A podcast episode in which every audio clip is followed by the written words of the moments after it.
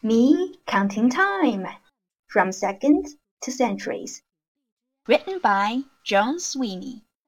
Illustrated by Annette Cable. This is me. I'm inviting my friends to my birthday party. I'm going to be seven years old. Just think seven candles for seven years. But a year isn't a candle. A year is a measurement of time. Time comes in different amounts seconds, minutes, hours, days, and more. Here's how I tell them apart. First, I think of the blink of an eye. That's about one second of time. I can count seconds by saying one Mississippi, two Mississippi. Then I think of 60 seconds. That's one minute of time. I can write an invitation to my party in one minute. Then I think of 60 minutes. That's one hour of time. The time it takes to make a birthday cake. Then I think of 24 hours. That's one day. The earth rotates once every day. Then I think of seven days. That's one week. Then I think of four weeks. That's about one month. Most months are just over four weeks.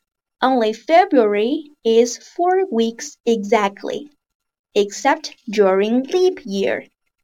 Then it's four weeks plus one day. Then I think of 12 months. That's one year. From winter to spring to summer to fall. Then I think of 10 years. 10 years is called a decade, even longer than I've been alive. And then I think of 10 decades. 100 years. That's one century. Long enough for a tree to grow real tall. Then I think of 10 centuries. That's the same as one millennium. 1,000 years. Imagine 31 billion 556 million 926,000 blinks of an eye. That's a long, long time. A lot longer than seven years. So, how do I get from a millennium to my time? From a millennium to now? Here's how. A millennium ago, someone built a Viking ship like this. Now it would be one thousand years, ten centuries old. A century ago, my great great grandpa had this picture taken. Now it's one hundred years old. A decade ago, my Nana sewed this wedding dress for my mother. Now it's ten years old.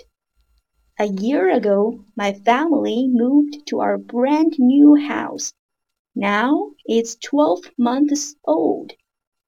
About a month ago, my cat had kittens. Now they are four weeks old. A week ago, I got new soccer shoes. Now they are seven days old. A day ago, I painted this picture.